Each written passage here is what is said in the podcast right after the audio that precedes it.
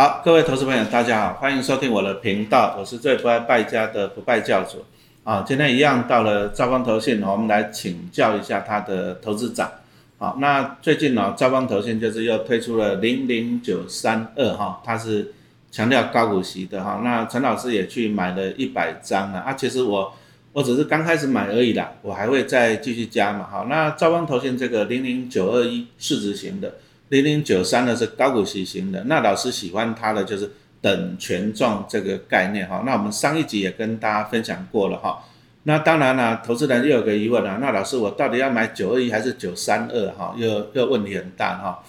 其实通常我们建立一个基本的概念呢，一般以市值型的，通常就是赚长期的资本利得，哦，那高股息型的我们要的就是安稳的配息。啊，那所以说陈老师也年纪大了嘛，退休人士嘛，哈，所以说我会优先先买这个零零九三的这个高股息型的，啊，那零零九一我不是不买啊，我只是还在等，啊，就是说我会做一个配置。那通常来讲，你如果是年轻人呢，我反而觉得你要积极一点，啊，比如说你是三十岁的年轻人上班族，那你可能你啊，比如说我们用一百来算好了哈，假设你活到一百岁，那你就一百减掉三十。也就是你大概七成七十趴的资金，你要放在这个市值型、成长型的零零九二一上面，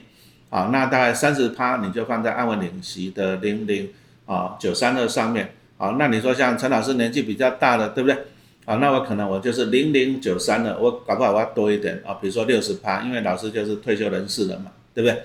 啊，那再来我就把四十趴的资金哈，把它放到这一个那个啊市值型的零零九二一。好，所以说其实啊，市值型跟高股息型的哈，你都要配置，好，那这样子才会符合你，啊啊，当然台湾人很喜欢领股利了哈，所以我们来请教一下那个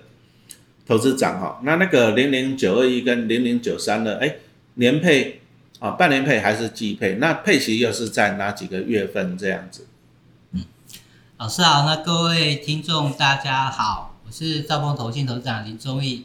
零零九二一跟零零九三二其实都是属于等权重的一个系列的 ETF 哦。那我们在设计这两个 ETF 的时候，以龙头的产业等权重零零九二一这一档 ETF 来看的话，它的呃配息频率一年有四次，是属于季配。那它的基准日是在二五八十一。那零零九三二这个高股息的等权重的 ETF 的时候。它的一个配息一样是属于季配，所以一年有四次。那它的一个基准日是在一月、四月、七月、十月，所以等于我们如果整个投资组合里面的话，拥有零零九二一跟零零九三二这两档 ETF 来看的话，其实我们一年就大概有八个月的期间，其实是可以领到一个息的。所以在整个一个我想要创造我自己的一个。理财或者甚至退休的一个现金流量来看的话，其实是一个很好的一个可以布局的两个一个 ETF。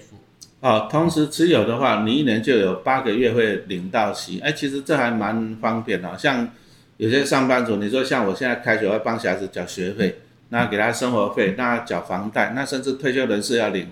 退休金哈，那这样子哎，就还蛮不错的哈，一年可以领到八次。所以你们也是故意哈，九二一跟九三的这个配置给它错开嘛，对不对？那要不要再发行个一档？那干脆就是一年领十二个月，对，我们也是拭目以待哈。因为陈老师觉得这个等权重哈，这个概念真的是还蛮不错的哈。那现在台湾哈高股息 ETF 又太多了，讲真的，连我自己都会搞混哈。哎，可是零零九三呢哈，你一定不会搞混啊。它是强调就第一个 ESG 了，那再就是高股息，哎。等权重这三个把它结合，所以我们来请教一下投资长啊，你的优势在哪里？嗯，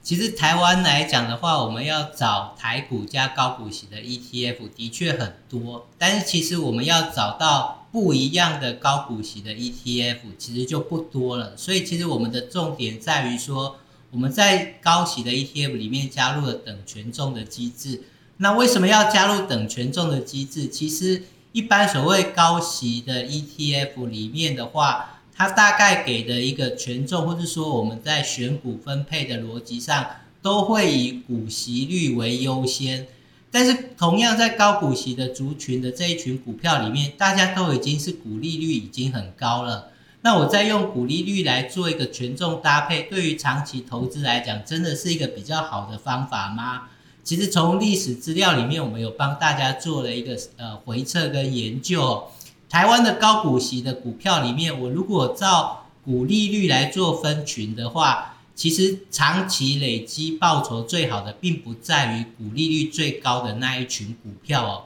反而会落在所谓股利率最高的第二群，也就是说次高的一个族群上，长期的累积报酬才是最好的。所以这是一个呃高股息里面的一个投资的秘密哦，这边也跟大家做一个分享。那借由等权重这样的一个产品设计上，其实我们会在所有高股息的股票里面做一个比较均衡的布局，同时也借由这一个等权重的机制，我们才有比较多的一个资金可以布局在我们刚刚有提到的高股息族群里面，所谓资本利的累积长期投资比较好的这个所谓次族群里面，也就是说第二群所谓高股息的族群里面，它的报酬其实我们相对是比较好。那借由等权重这个机制，我们才有办法布局比较多的资金在这群高股息的股票上。所以，同时在高股息兼具成长的一个因子上，其实我们可以做的比其他的高股息 ETF 表现的更好的一个地方，就在于这个。啊，零零九三二它的特点哈，我们刚刚讲到了哈，这个兆丰投信哦独创的哈发行的等权重，好，那九三二。好，他强调高股息，还有强调一个叫做 ESG 哈。那我要请问一下啊，这个指数怎么样挑选出 ESG 的企业？那讲到 ESG 的话，其实这边也是我们给呃投资人一个更好的一个选择哈。因为目前来看的话，我们在选择所谓的永续议题上，在台湾采用的大概都会是国外的一个呃。指数公司所呃采用的 ETF 的一个资料库，例如像呃这些我们所大型的公司，MSCI 富时等等。但其实我投资的是台股，真正在台湾永续这个议题上涵盖构面最高的一个资料库，以我们目前在呃研究下来的话，其实是在于台北大学的一个永续的一个资料库，也就是说 SEED 他们这样的一个资料库涵盖的构面来讲的话，其实它可以呃。达到了台湾的一个呃公司里面有到达了六百八十五档哦，那其他我们看到 MSCI 系列其实大概只涵盖两百多档，富时系列只涵盖了四百多档，所以如果在整个永续的议题上的话，因为你选择的涵盖构面要够广，你才有能够在选择股票上有较多的一个选择，那你也才能够找到各个产业里面有可能的一个潜在的一个高股息的一个股票。所以，我们帮投资人选的是一个涵盖面目前最广的一个永续的一个呃资料库的一个提供者。那这边的话，借由这样的一个机制，其实在跟台湾其他的永续高股息来看的话，我们也就更有较多的一个资源可以选到相对较好的一个公司。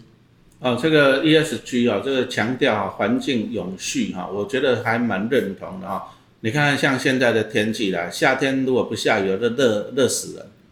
那可是台风一来，那个淹水哦，哇，那个真的是百年难得一见哦。这个环境哦，不能再破坏下去了哈。所以说，强调 ESG 啊，这个是很好的。那高股息跟等权重哈，零零九三二的特点啊，但是老师去看了一下它的成分股哈，哎，结果大概有七十六趴，四分之三哈是集中在科技跟。电子相关的产业，那当然了，大家都知道台湾是电子大国嘛，对不对？啊，不过这样子有大概有四分之三集中在这个电子跟科技相关的产业，所以要来请问一下投资长啊，原因在哪里？那优点在哪里？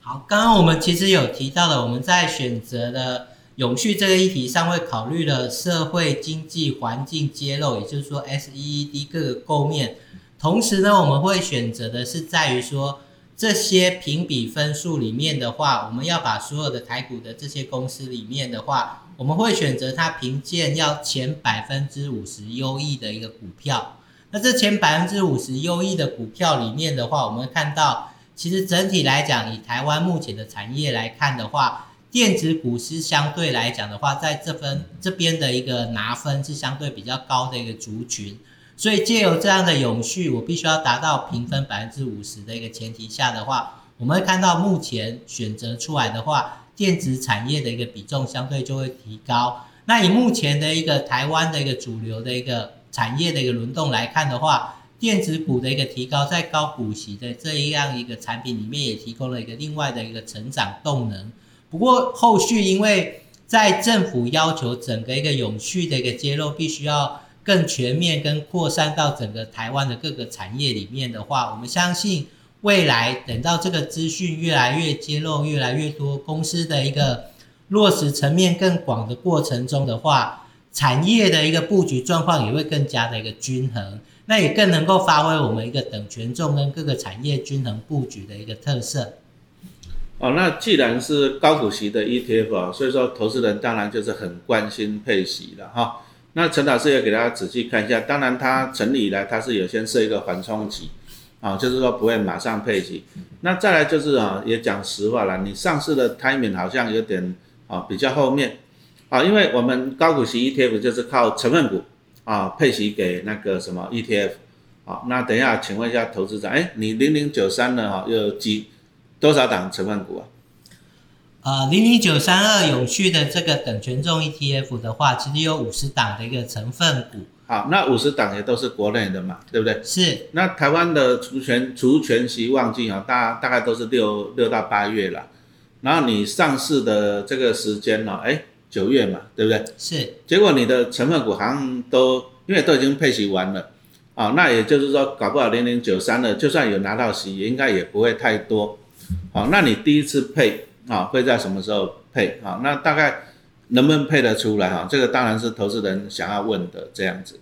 是，那我们这一次的话，其实呃会遇到的就是在十月底的时候的一个配息基准日。那刚刚其实我们有提到的，台湾的整个一个配息旺季大概会是在成分股的一个配息，大概会是在六到八月左右。所以这一次的话，其实我们主要就是会是反映的，可能是在。呃，一些股票的一些席会相对于整体来讲的话，会比较少一点。不过整体来讲的话，一个配息率的一个角度的话，我们来自于我们选择的一个成分股的一个息值。我们想要把这个重点的话，其实在明年这边的话，其实由过往这个指数的一个每年的一个配息率来看的话，大概也都有六到七个 percent 左右的一个水准。所以我们觉得，在整个历经的如果成分股，领到了一个配息的旺季，经历过了一个六到八月以后，这个指数长期下来的话，这个 ETF 的配息率仍然是大家可以期待的。哦，其实投资人啊，你要了解，就是说，因为台湾股市就是这样子，六七八月哈，这个除权息旺季，好，那 ETF 如果说你在这个之后成立的哈，当然你领到的息可能就会比较少一点，好，那当然配息哦，我我自己买了一百张，我自己心里有数了哈，你这个十月的。配息我自己是不会感到多 surprise 的哈，不过我们买高股息 ETF，我要的就是长期去投资，好，那它是今年是因为刚上市的关系，那没关系，等到明年配息还是会正常的，就像刚刚投资长讲的，好像它过去指数的配息率也有到六到七趴，啊，这个应该还没有算到资本利得那方面嘛，对不对？哦，所以说其实陈老师还不是会很担心这样子啊。其实哦，配息都是从净值拿出来的。那配息给你，其实净值会掉。你如果没有填上去，其实你也不一定有赚啊。所以说高股息是很好，但是呢，挑一只高股息，其实我觉得才是更好的。你不要说 care 说息配的多还是少，有时候你息配的多啊，但是你没有填呐啊，但是你报酬率比较低啊。哦，所以说我们投资人呢，要的是一个总体报酬的观念啊，比如说配息率给我。啊，股利率给我，那再来我又要你的资本利得，那这样两个加起来就是我们得到的总报酬率哈。所以说零零九三哈，因为就是上市的时间点哈，所以说今年十月讲实话了哈，这个佩奇陈老师有一百张，但是我是不会太期望了，这不是他的问题，而是说因为上市时间点的问题哈。那再就是说最近很夯的一个议题哦，平准金哦，老师都一直被问了，哎，那到底九二一跟九三呢有没有平准金了？呃，这两档 ETF 设计里面的话，我们目前没有平准金。哦，那其实啊，平准金啊，其实是大家都知道了，最近金管会就是在管嘛，就是有一些乱象哈。那平准金就是投资人你的钱呐，那你你想想看嘛，投信如果拿给拿你的钱来配给你，然后再说自己是高股息，你有没有觉得怪怪的？你有没有觉得怪怪的哈？所以说金管会啊就要出来管一下了。那其实很简单嘛，那如果这样子，那其实九二一跟九三的没有平准金，哎，其实也不错嘛，他就不会拿你的钱来配给你，所以说他的鼓励就是实实在在的，哎，他的比如说像那个九三的是五十档成分股嘛，那他配给你的鼓励就很实实在在的，就是哎成分股的鼓励跟什么哎赚到的什么资本利得哈。所以说你还是把平准金 pass 掉了哈，平准金其实就是你的钱，好，就算拿到很多哈，其实你也不用太开心了哈。好，那再来就是说，我们讲真的，现在，哎，高股息 ETF 好多呢，现在国内到底有几档啊？对，高股息的 ETF，其实我们口袋名单大家比较熟悉的，可能大概你都会看到有三十几档相关的 ETF。如果你再加上大家比较喜欢买的，像在国外的一些高股息的一个产品来看的话。如果我们再把债券也加进去的话，其实我们可以选择标的真的很多，哎，那其实，在选择上也是大家可以要仔细的选择的。那投资人就又犯到一个问题啊，选择困难。哦，那选择困难啊，其实很多东西是说，其实怎么讲呢？哈，就像说你要去外面吃把费啊，你说像什么汉来海港啊，什么兴业呀、享食天堂啊，你要怎么挑？你第一个当然你要看它的菜色多不多嘛，对不对？就是成分股的亮眼的程度。再来，陈老师会看的就是主菜啦，看有没有什么龙虾吃到饱啊，对不对？帝王蟹脚哈。所以说你要看的就是 ETF，你也是一样。你要第一个你要看它的那个成分股啊，这些成分股你喜不喜欢啊？就像你吃把费嘛，有牛排有猪排嘛，对不对？还有甜点啊水果。然后再来就是主菜喜不喜欢啊？牛排呀。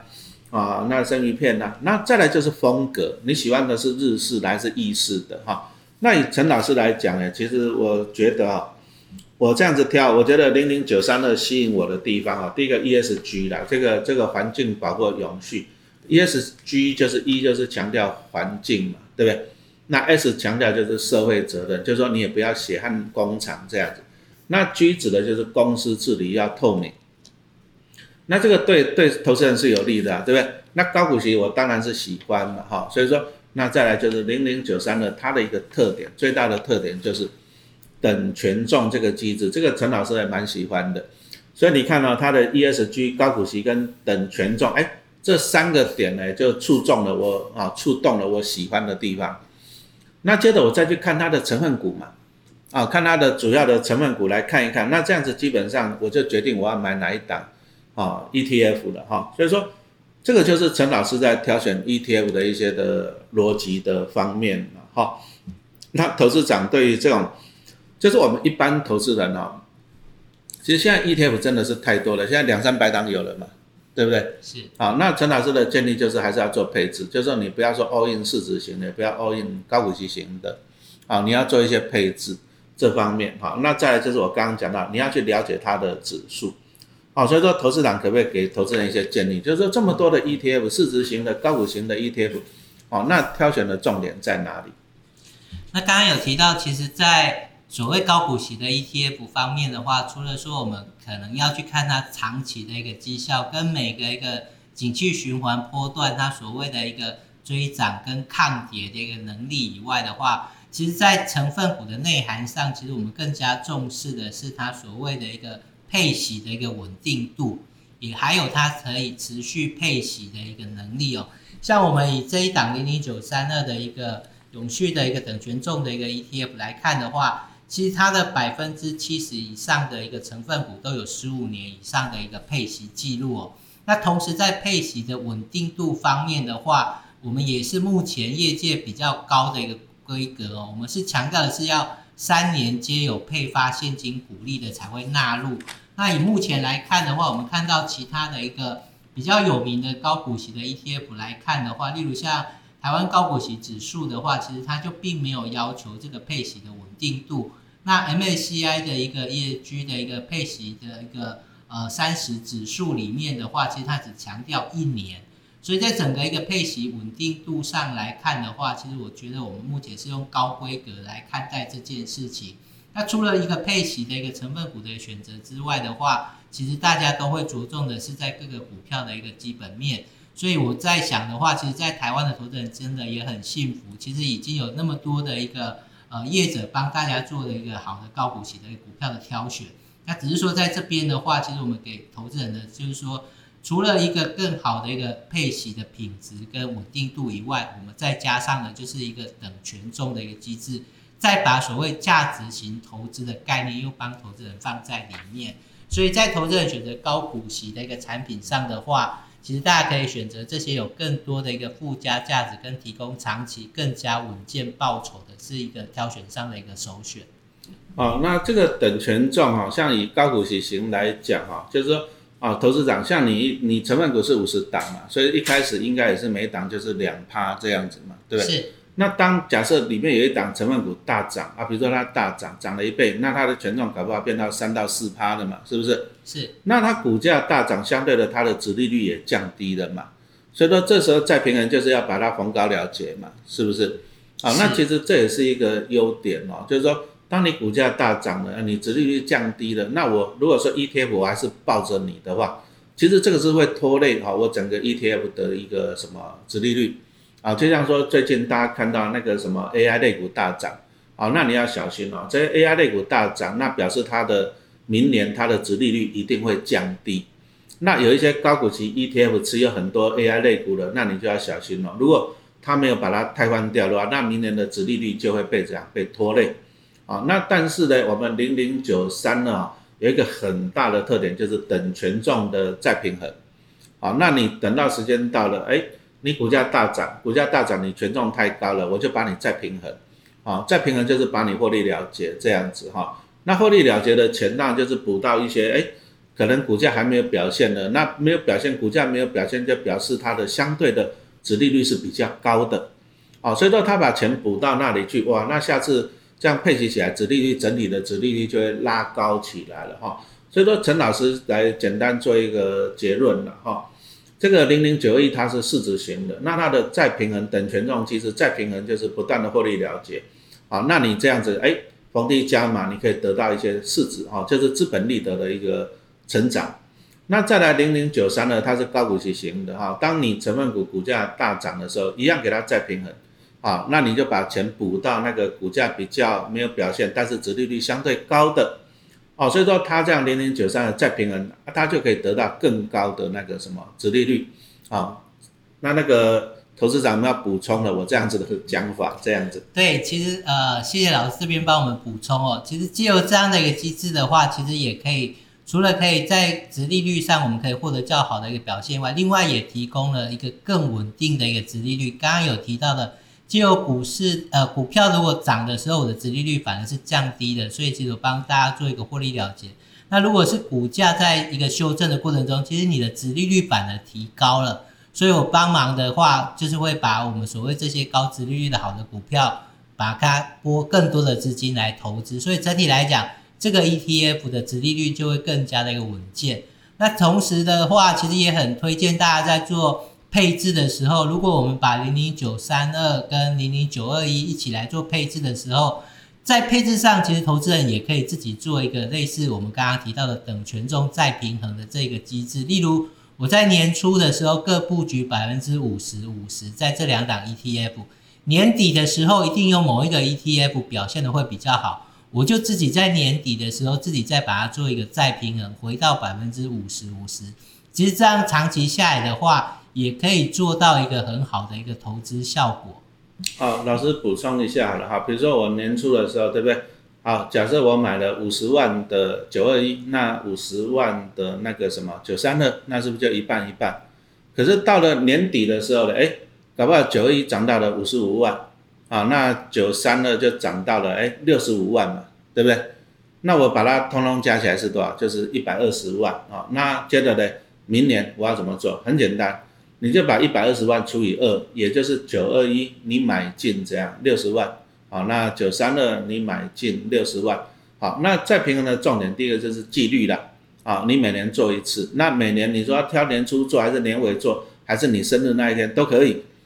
固定就好。啊，啊，但你就不要变来变去。啊，啊，这样有纪律的做，啊，那这个就是一个啊。其实再平衡这个投资配置就是一个配置的观念。哈，那你同时持有市值型跟高股息型的来讲哈，再做一个配置，那特别哎零零九二一跟零零九三呢，其实